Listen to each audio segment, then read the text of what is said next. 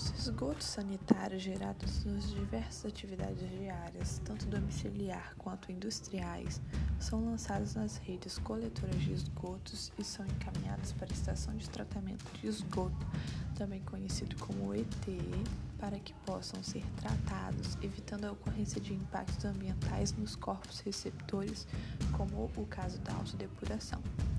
O objetivo desses tratamentos de resíduos é a redução de matéria orgânica, de nutrientes e de patogênicos.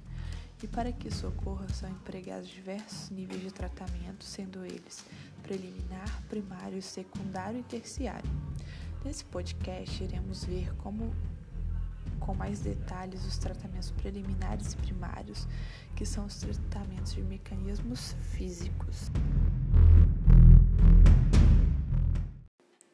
Tratamento preliminar. O tratamento preliminar tem por finalidade a retirada de sólidos grosseiros em suspensão, como material de maior dimensão e areia, incluindo também a unidade de medição de vazão e caixas de gordura. Os mecanismos básicos do tratamento preliminar incluem peneiramento e sedimentação. No peneiramento, há o gradeamento. O gradeamento é composto por barras de ferro ou aço que são dispostos paralelamente para reter os sólidos grosseiros presentes nos esgotos sanitários. Com a retenção dos sólidos, é possível evitar a abrasão dos equipamentos e tubulações e eliminar ou reduzir a possibilidade de obstruções desses tanques, orifícios e sifões, além de facilitar o transporte do líquido. As barras devem ser dispostas verticalmente com um espaçamento em função do diâmetro dos sólidos que se pretende reter, e com certa inclinação para auxiliar na operação de limpeza, seja ela man manual ou mecanizada.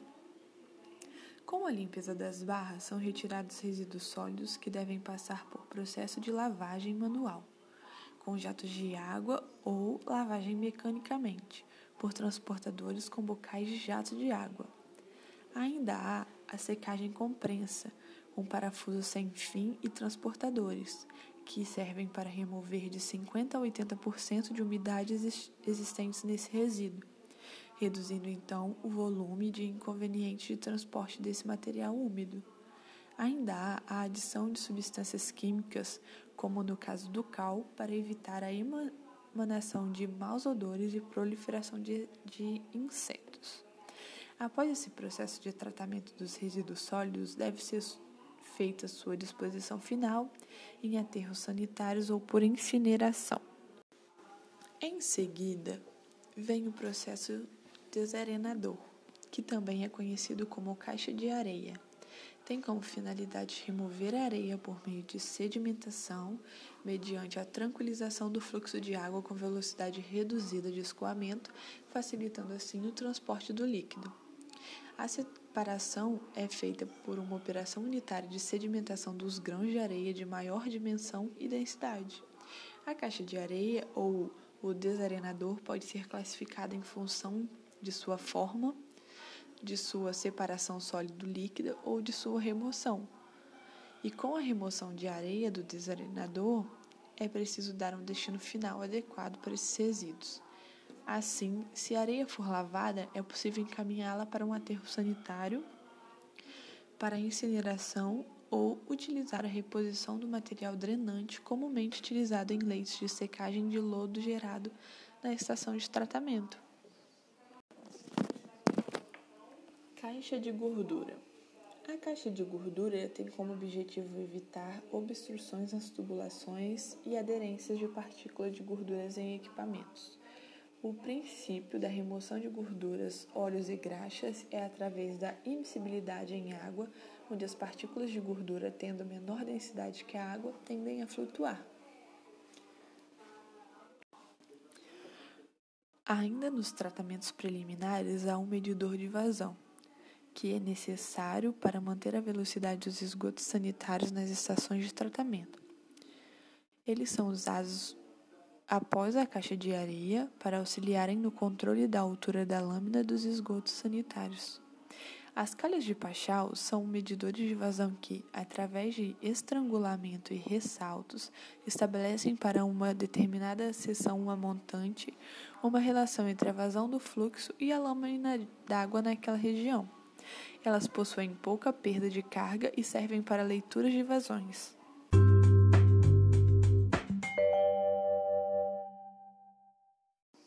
Tratamento primário. O objetivo do tratamento primário é a remoção de sólidos em suspensão, que são passíveis de sedimentação, e sólidos flutuantes em unidades denominadas como decantadores primários. Na primeira etapa do tratamento primário é feita a sedimentação, onde os decantadores primários são unidades de tratamento nas quais os sólidos sedimentáveis são separados da fração líquida por uma operação unitária de sedimentação. Essa operação unitária é denominada discreta e nela as partículas se depositam no fundo do decantador, mantendo sua forma, volume e peso inalterados. Após o tratamento preliminar, os esgotos sanitários são encaminhados para os tanques de sedimentação com baixas velocidades para que ocorra a sedimentação dos sólidos em suspensão de densidade maior do que a do líquido. Nessa etapa, são removidos 60% dos sólidos, 30% de DBO e 20% de fósforo.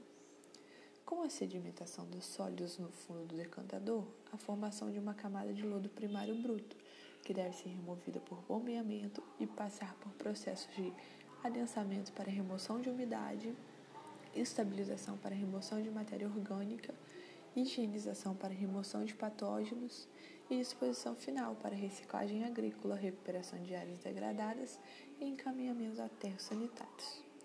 Nos esgotos sanitários há também o material flutuante como os graxas e óleos, que têm densidade menor do que o dos esgotos e por isso eles flotam para a superfície, de onde são removidos e encaminhados para posterior tratamento ou disposição final em aterros sanitários. Após a sedimentação, os resíduos passam pela etapa de equalização que tem como objetivo equalizar ou minimizar as variações do efluente em seu fluxo e concentração, onde a mistura é auxiliada por um ar comprimido. Essa etapa evita cargas excessivas, picos de concentração e compostos tóxicos, além da oscilação de vazão e de pH, garantindo uma alimentação contínua e quantidade de poluentes bem distribuídos nessa etapa. Após a equalização, é feita a neutralização, que objetiva a mistura de despejos ácidos e alcalinos e a correção direta do pH, através de adição de ácidos e bases. Esses objetivos eles são cumpridos por meio de tecnologia de aplicação de CO2 e possuem vantagens como eliminação de problemas de corrosão, diminuição do risco de dosagens excessivas, além de ser menos agressivos. A neutralização deve ser aplicada em circunstâncias específicas, realizadas antes do descarte de efluentes no corpo receptor e no coletor de esgoto municipal. Também antes do tratamento químico biológico, sendo mais econômico em relação a pequenos volumes e grandes combinados. Ainda dentro dos tratamentos primários, há a etapa de floculação e coagulação que objetiva aglomerar as impurezas finas em suspensão ou dissolvidas, formando um floco, que são removidos em decantação ou filtração. Em seguida, ainda há a etapa de flotação, que objetiva remover as partículas em suspensão através de injeção de ar, onde as partículas se aderem às bolhas, formando espuma, sendo removidas por solução.